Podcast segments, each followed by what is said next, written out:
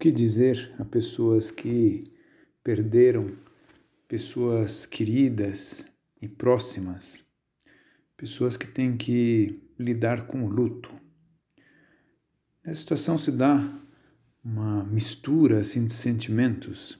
É a tristeza, evidentemente, é também muitas vezes a solidão, um sentido assim de impotência, às vezes misturado também com sentimentos de culpa. Será que eu podia ter feito algo mais? Deveria ter me comportado diferente antes, etc.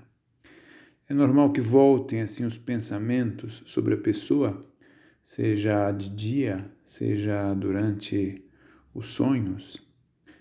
Dizem os entendidos no assunto que é normal que se dê, sobretudo em situações assim de uma morte repentina ou a morte de uma pessoa mais jovem, uma pessoa muito próxima, que se dê um, entre um, luto de entre seis meses e um ano.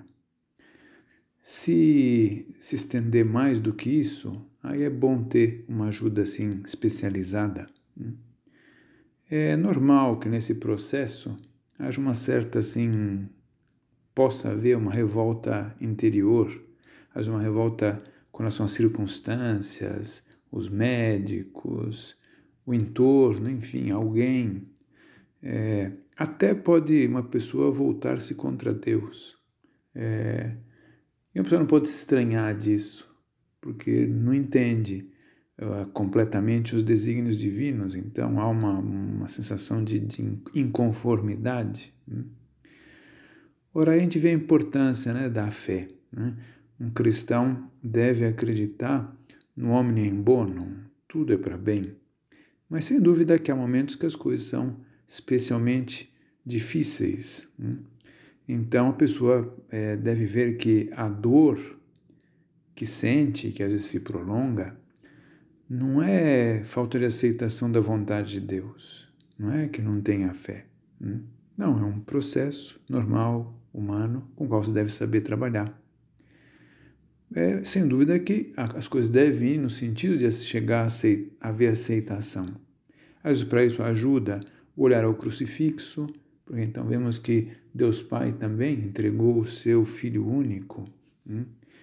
E saber que a pessoa, é, sobretudo se tinha vida cristã, mas isso pode estar numa situação muito mais feliz né, do que a que teríamos aqui se tivéssemos a pessoa próxima. E depois, pessoalmente, é, apesar de haver esse, essa dor, esse sentimento de tristeza, esse luto, é importante seguir a vida, né? porque certamente seria aquilo que a pessoa falecida quereria, que se continue tendo a relação com as pessoas, alegrias, a vida que segue.